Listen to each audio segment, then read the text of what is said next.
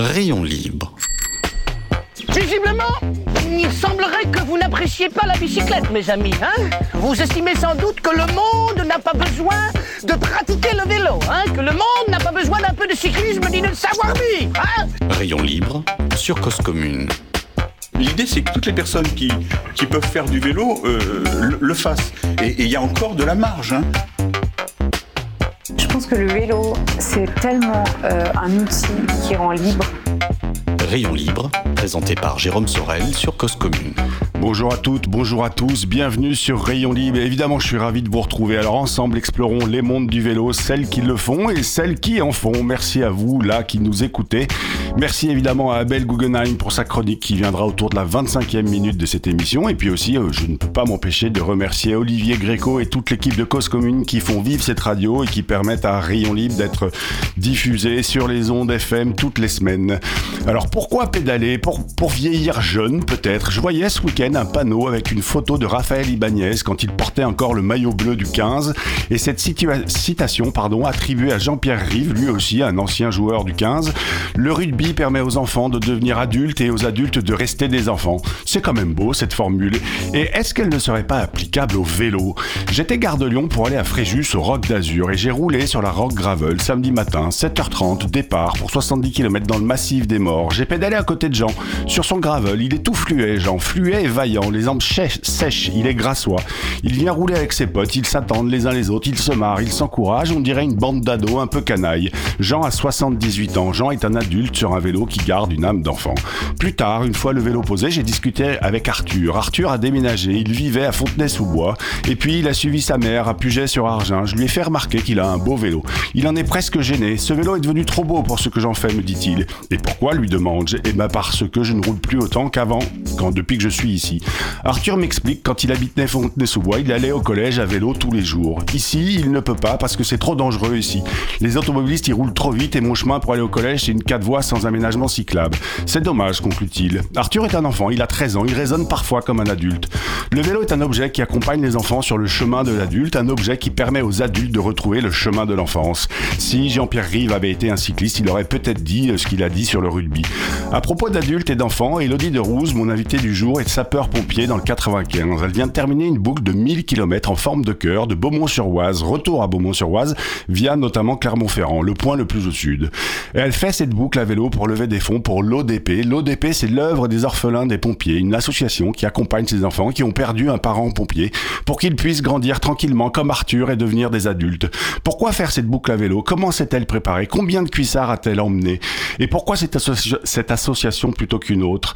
Et ben voilà, c'est tout ce qu'on va voir aujourd'hui avec Elodie. Et puisqu'Elodie est pompier, elle a peut-être aussi un avis sur la sécurité active et passive sur la route. Bonjour Elodie.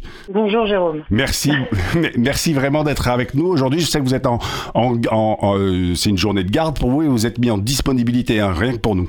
C'est ça, tout à fait. Je suis de garde et là, je suis euh, détaché de la garde le temps de l'interview. Le temps de l'interview, magnifique. Elodie, la première question que j'ai envie de vous poser, c'est ça. Vous, quand vous pédalez, est-ce que vous vous sentez plutôt comme Arthur, comme un enfant qui veut, essaye d'aller vers la voie de l'adulte, ou comme Jean, qui est à l'inverse, un adulte qui ne veut pas trop s'éloigner de son enfance? Oh l'adulte qui veut pas trop s'éloigner de son enfance. et oui, parce que, parce que ça y est, vous êtes passé de l'autre côté, vous êtes une adulte maintenant, Elodie. Eh oui, une adulte, mais euh, je garde cet esprit d'enfant et je m'émerveille devant, devant tout quand, euh, quand je voyage à vélo. Quand vous voyagez à vélo. Alors justement, c'est ce que la, la question suivante, c'est pourquoi est-ce que vous pédalez? Est-ce que vous avez une idée de ça? La liberté. Ouais. La liberté, on peut tout voir, on peut tout sentir, on sent les odeurs, on sent euh, le vent, on sent le soleil d'une façon différente qu'en voiture. Donc Ouais. le vélo, c'est la liberté. Et alors ce que vous dites pas là, mais que je sais et que je comprends, quand vous dites on sent autre chose que quand on est en voiture, ça veut dire qu'aussi vous êtes une vraie vélotaffeuse. Hein C'est ça. Parce que vous faites... Je euh, quoi qu'il arrive. Ouais, euh, 365 jours par an, même si j'imagine que vous n'allez pas à la, à la caserne 365 jours par an. Dès que je suis de garde, que ce soit en pro ou en volontaire, je prends le vélo, sauf conditions climatiques dangereuses, neige ou gros verglas. Mais même quand il pleut, je prends le vélo, oui. Ouais, même quand il pleut. Donc c'est-à-dire que vous arrivez trempé à la caserne et là vous vous mettez votre habit de, de, de soldat du feu? C'est ça, je mets tout à sécher et hop, j'enfile la, j'enfile la tenue.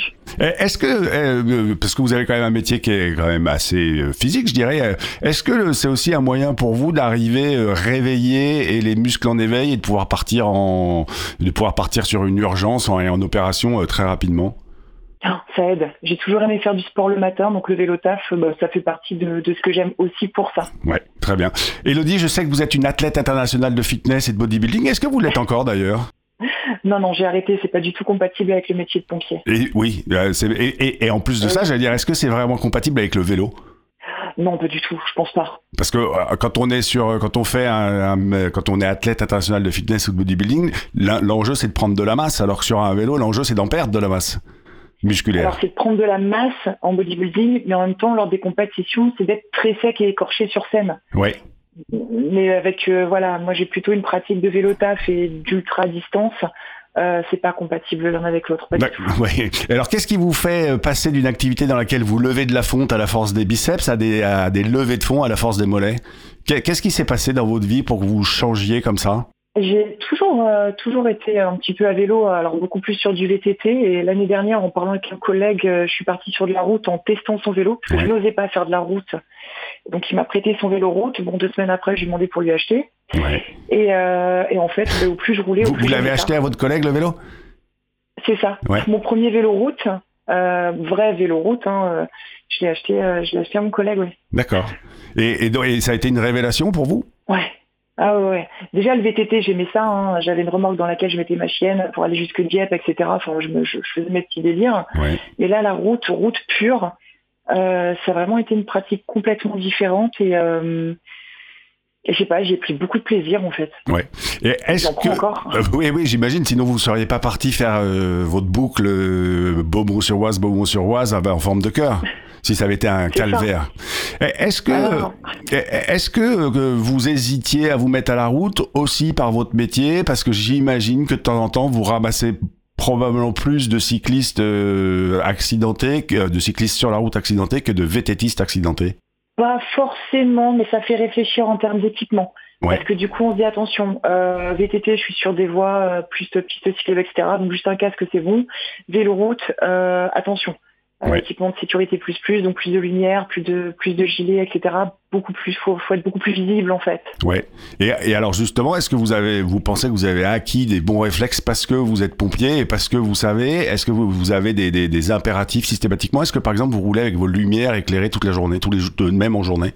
Faut alors pas forcément toute la journée quand il fait euh, comme comme on a en ce moment euh, Ouais. en plein après-midi un temps de folie euh, et que je suis en ville, non pas forcément. Par contre, quand je suis à la campagne, j'essaie systématiquement d'avoir la lumière arrière qui est allumée. D'accord. À moins qu'une voiture vienne de face, sur les routes de campagne, j'y crois pas trop.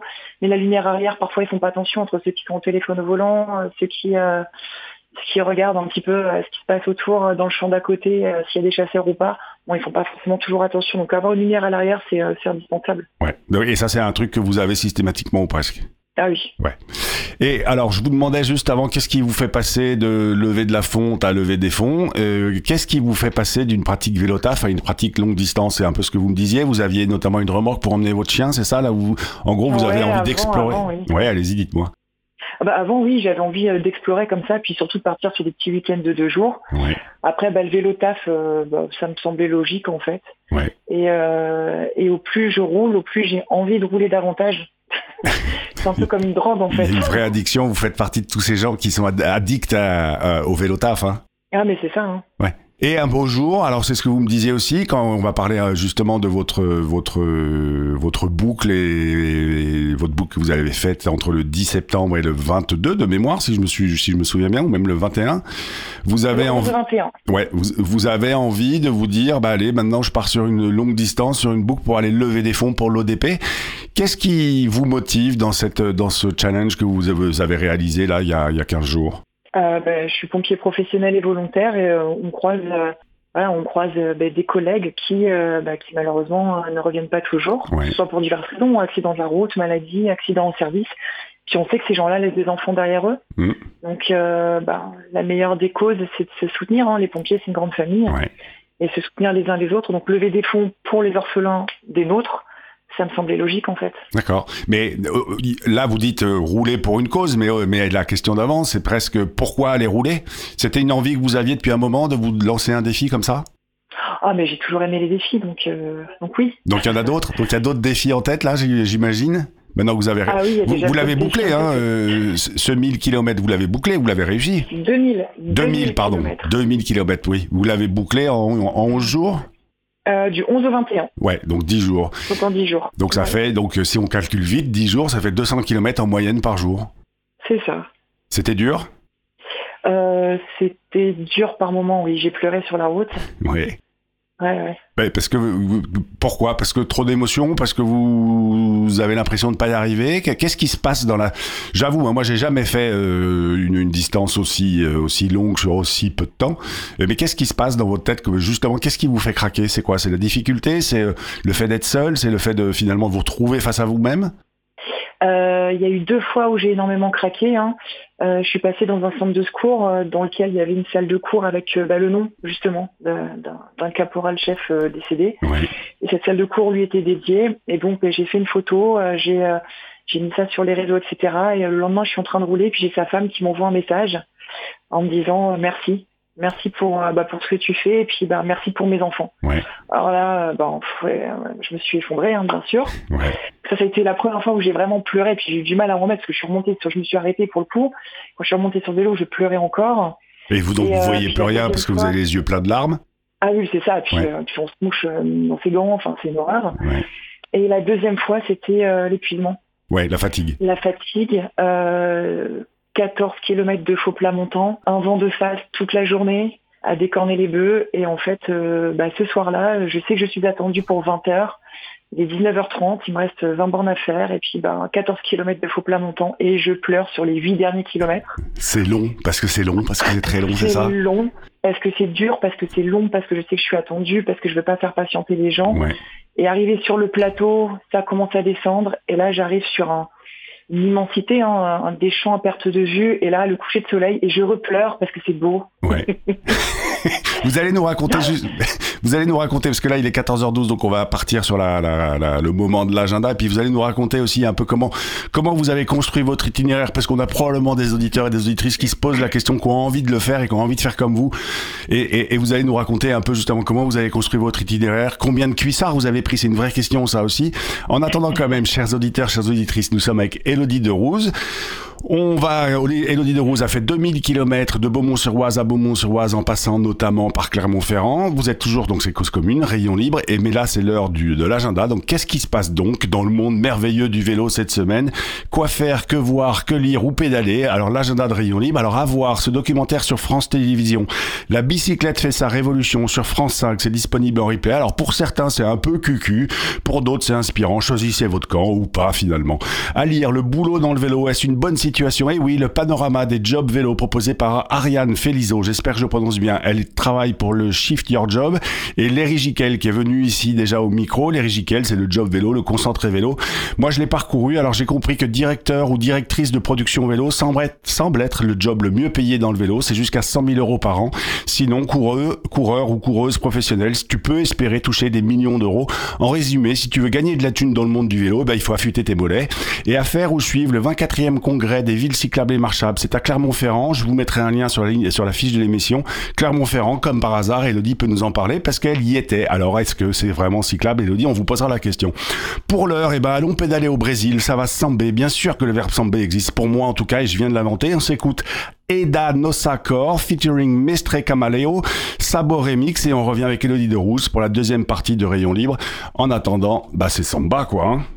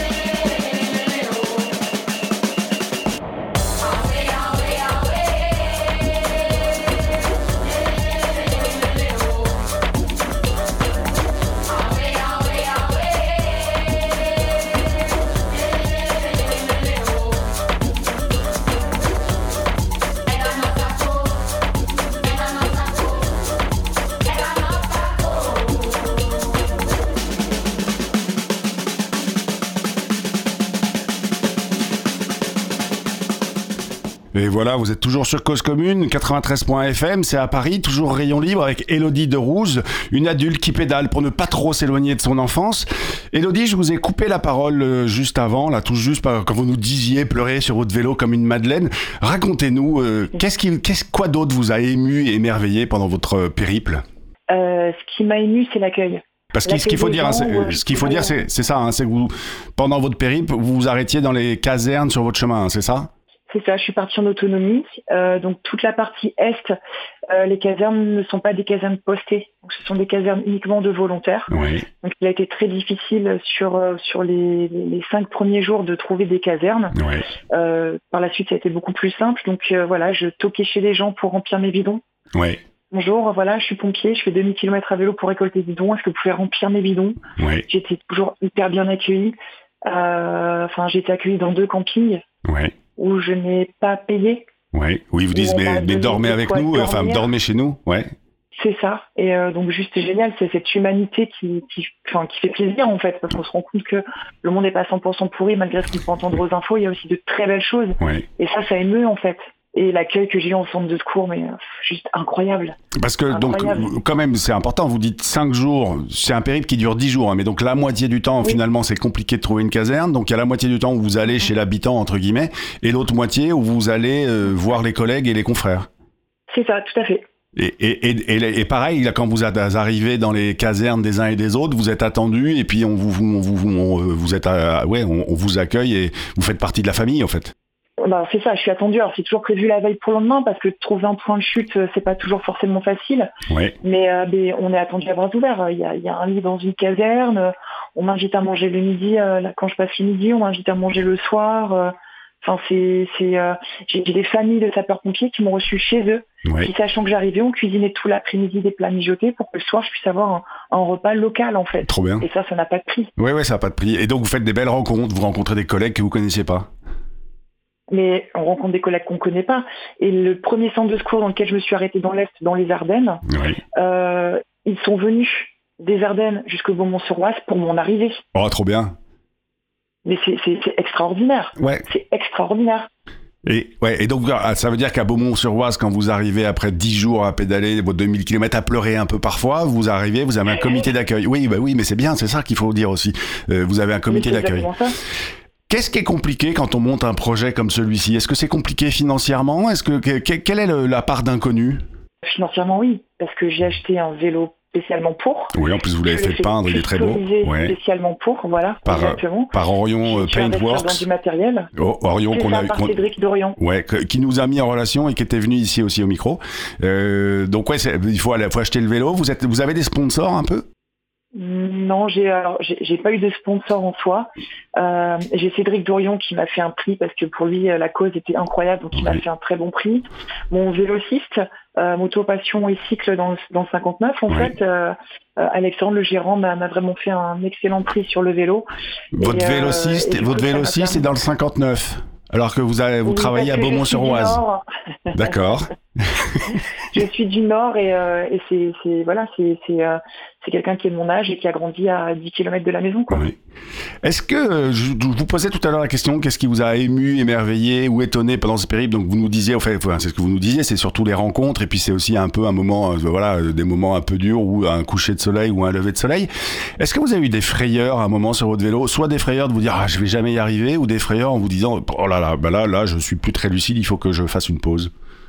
Euh, je vais jamais y arriver, non. Parce que je me suis dit, euh, quoi qu'il en coûte, j'y arriverai, j'irai jusqu'au bout. Ah, une quoi qu'il en coûte, vous êtes comme Macron, vous. Comment Quoi qu'il en coûte, vous êtes comme Macron, finalement. Ah, je sais pas. Mais dans tous les cas, il était hors de question que je m'arrête. Ouais. Je me serais arrêté euh, une journée complète pour reprendre les forces s'il avait fallu, mais je serais forcément jusqu'au bout. En moyenne. Accident. Ouais, ouais. Vous avez eu des pépins euh, mécaniques, crevaison ou autre? Aucun. Aucun, ça c'est ouais. Donc vous êtes une vous êtes une bénie des dieux. Bah oui, non, mais ça veut dire aussi que vous étiez que le vélo était bien préparé. Euh, ouais, donc euh, pas. Il y a ça aussi quand donc aucune à aucun moment vous vous dites ouais non je vais pas y arriver. Au, au fait vous vous dites bah si j'y arrive pas je me pose et puis l'énergie va revenir. C'est ça. Ouais. Et je fonce. Donc on a fait le calcul tout à l'heure. 10 jours, 2000 km, c'est assez facile, c'est 200 km par jour. En moyenne, donc ça, ça c'est une moyenne. Vous avez eu des jours où vous faites plutôt 250 et des jours où vous faites plutôt 150 km Ah, le premier jour, j'ai fait 225 et ensuite Ouais. j'étais plutôt entre euh, entre 190 et 200 et le dernier jour, ça m'a mené à faire 120 km seulement. Oh, trop bien. Donc ça veut dire que le dernier jour était facile. Vous êtes arrivé pour le comité, comité d'accueil, pardon, fraîche et dispo. Vous étiez étonné d'arriver aussi vite. Franchement, oui. Euh, le dernier jour, en fait, j'ai eu la surprise euh, qu'un de nos anciens JSP. euh, Alors c'est quoi ça? Dites-nous ce que c'est. à- C'est quoi un JFT Ah oui, un JSP, c'est un jeune sapeur-pompier. Ouais. Ils commencent leur cursus entre 13 ans et leur presque 18 ans. Ouais. Ils passent leur brevet et ensuite ils choisissent d'être volontaires ou non. Et donc j'ai Erwan, qui est un de nos anciens JSP, à qui je donnais des, des- des cours de sport l'année dernière, Ouais. qui maintenant est sapeur-pompier volontaire dans une caserne juste à côté de Beaumont-sur-Oise et qui en fait est venu me rejoindre à Beauvais et qui a fait les 60 derniers kilomètres avec moi. Et en fait, ça m'a donné une espèce de force, de regain d'énergie. Il est venu avec un VTT suspendu qui pèse deux fois le poids de mon Ouais. vélo. Et en fait, il a tout fait avec moi, avec un sourire, alors qu'on se prenait des trompes d'eau. Et ça m'a porté, en fait. Oui, je- Alors justement, euh, sur la route, vous croisez d'autres cyclistes avec lesquels vous partagez un bout de route ou finalement c'est assez rare? Ça a été assez rare, mais j'ai quand même croisé euh, la route d'un monsieur de 71 ans Ouais. avec qui j'ai fait euh, une quinzaine de bornes et on a le bout de gras pendant ces 15 kilomètres et c'était génial. Ouais. Euh, si vous avez rencontré votre Jean à vous, moi le Jean que j'ai rencontré au Gravel Rock euh, le, ce- week-end dernier en fait. Mais c'est ça. Trop bien. J'ai quand même une question parce que ça va bientôt. Alors dans une minute, je lance la chronique d'Abel, mais euh, on- après vous nous direz euh, bah, euh, si on peut encore donner sur votre euh, sur votre euh, cagnotte. Mais j'ai quand même une question. Vous avez pris combien de cuissards, Elodie Deux. Deux. Parce que je vous pose la question parce qu'on s'est parlé avant avant votre périple et vous vous posiez la question est-ce que vous en preniez trois ou deux ou un hein? J'en ai pris deux. Vous en avez pris deux finalement. Vous avez vous avez Ouais. coupé la part en deux. On va s'écouter euh, la chronique d'Abel Guggenheim. Alors Abel Guggenheim, bah, comme d'habitude, hein, il nous invite à réfléchir. Une fois n'est pas coutume. Et puis bah Abel, en gros, il nous parle des Khmer verts. Mais est-ce qu'on est tous le Khmer, Khmer vert de quelqu'un? On, on vous laisse Abel Guggenheim vous répondre. On lance la chronique tout de suite. Bonjour. Je me souviens de l'apparition de l'expression ayatollah de la bicyclette pour désigner les personnes engagées pour le développement du vélo comme mode de transport. À la même époque, dans mes souvenirs, était créé dans le champ politique le terme Khmer vert. On pourrait bien sûr les dater en examinant les périodes historiques que ces mots désignent par ailleurs et par une recherche de leur occurrence dans les médias. Mon objet aujourd'hui n'est pas d'en faire l'historique exact et détaillé, mais plutôt de rappeler que ces expressions ont marqué le passage assez brusque d'une époque où plaider pour le déplacement à vélo ne pouvait être le fait que de personnes sympathiques mais farfelues, à un temps où le vélo devenait un des symboles d'un potentiel bouleversement révolutionnaire d'une société qui s'était progressivement laissée gagner par la prééminence totale de l'automobile qui avait façonné négativement les villes en même temps qu'elle engendrait un étalement urbain sans limite. Ces termes ont petit à petit disparu du vocabulaire courant et la nécessité de pacifier les villes, de lutter contre la dangerosité des véhicules motorisés, même si elle n'est et de loin toujours pas partagée par toutes et tous, est progressivement apparue comme une alternative politiquement et techniquement envisageable et s'est répandue dans de nombreuses couches de la société. Plus récemment, la reconnaissance aujourd'hui très large des effets de la crise climatique et des obligations qu'elle fait peser sur le développement de nos sociétés a mis en avant les mêmes nécessités. Mais depuis quelque temps, les cyclistes et les personnes qui les représentent sont à nouveau pointés du doigt avec des termes différents, mais assez largement dans le même esprit agressif et violent qu'à l'époque des ayatollahs de la bicyclette. Les réseaux sociaux, qui par nature enveniment toutes les divergences, ont évidemment leur part dans ce que j'appelle la cyclistophobie actuelle. Les critiques contre les cyclistes sont nombreuses et souvent violentes. Comme j'ai déjà eu l'occasion de le dire et de l'expliquer ici, beaucoup sont injustes et certaines ridicules. Le summum de ce ridicule provient de piétons qui trouvent tout à fait normal de traverser une rue sans tenir le moindre compte de la couleur rouge de la figurine qui leur fait face, qui se moquent même de celles et ceux qui les respectent, mais qui critiquent violemment les cyclistes qui les ont progressivement imités dans ce comportement. Mais les cyclistes ont aussi leur responsabilité dans les mauvaises réputations qui leur est souvent accolée aujourd'hui. Vous ne m'entendrez pas critiquer celles et ceux qui, comme toutes les autres catégories d'usagers de la rue, ont une pratique souple des règles plus ou moins justifiées du code de la route. Ce ne sont pas ces règles qu'il conviendra respecter, mais les personnes. Et je regrette vivement de voir de plus en plus souvent des cyclistes se comporter exactement comme des automobilistes, Peut-être d'ailleurs comme les automobilistes qu'ils ou elles étaient il y a peu, avant de se convertir, sous la contrainte des avantages concurrentiels retirés à l'automobile et parallèlement accordés aux cyclistes, les victimes de cette conversion plus ou moins forcée sont évidemment majoritairement les piétons. Quel que soit votre mode de transport, respectez les autres et retrouvons-nous ici même lundi prochain. Merci beaucoup Abel Guggenheim. Et oui, les piétons, il faut bien les respecter. Elodie, euh, dernière question. Donc on est toujours sur Rayon Libre. Elodie Derouze est notre invitée. Une dernière question. Est-ce qu'on peut encore donner sur la cagnotte que vous avez créée? Alors la cagnotte est clôturée.